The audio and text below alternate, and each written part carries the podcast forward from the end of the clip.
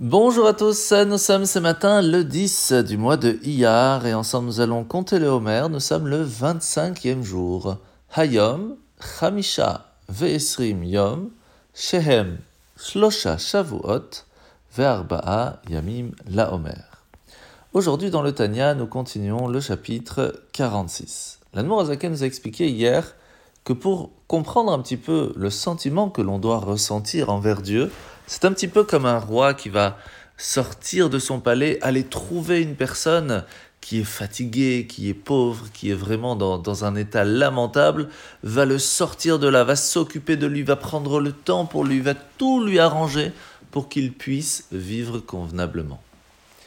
Faut s'imaginer que ici nous parlons du Créateur du monde, du roi des rois, qui va venir chercher le peuple d'Israël alors qu'il se trouvait dans l'endroit le plus bas au monde, dans un niveau de société catastrophique. On était esclaves en Égypte pendant plus de 86 ans.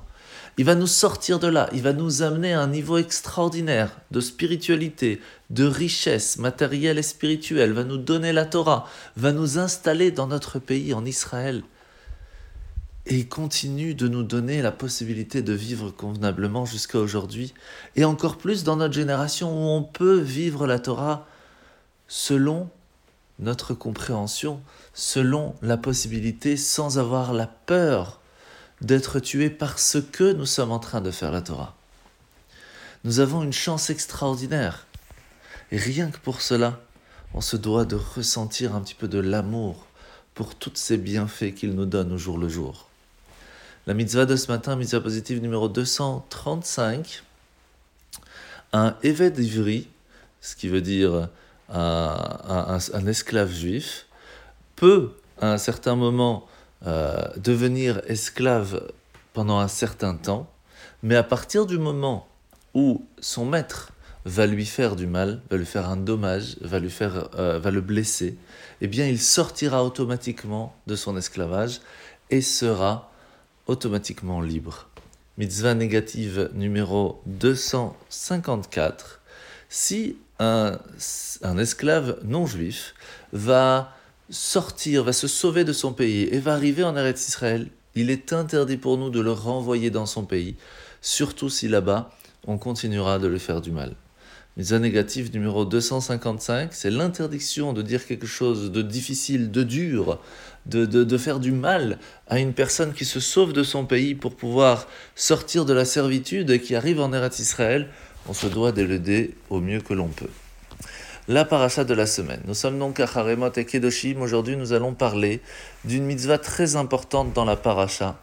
L'interdiction de posséder des poids et des mesures qui sont inexacts c'est-à-dire que bien sûr, l'interdiction de utiliser ces poids et mesures qui seraient un vol qualifié, de vendre quelque chose qui est à 1 kg et qu'en fait il n'y a que 900 grammes. Mais même avoir une balance qui est inexacte, qui ne fonctionne pas et la garder à la maison est déjà en soi un interdit. Pourquoi? En fait, cela nous rappelle que le Yetzarara, le mauvais penchant, va au jour le jour essayer de nous faire tomber en nous disant de faire des choses qui sont contraires à la loi, contraires à la Torah. Mais il sait très bien qu'il ne peut pas réussir.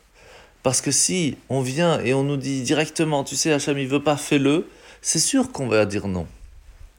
Par contre, il vient en essayant de nous piéger, de nous leurrer. Et il nous dit, je comprends que nos actions doivent être mesurées, doivent être accomplies et conformes à la loi juive, est-ce que c'est si dramatique si c'est pas absolument strict? Est-ce que c'est si les mesures ne sont pas totalement bien?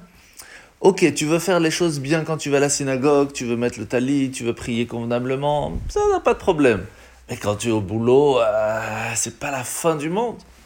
Et c'est cette façon qu'il nous parle au jour le jour. Et c'est pour cela qu'il y a l'interdiction, ne serait-ce que de garder chez soi des poids et des mesures qui sont inexactes. Parce que s'ils sont présentes, ils peuvent aussi peut-être, Shalom, un jour être utilisés.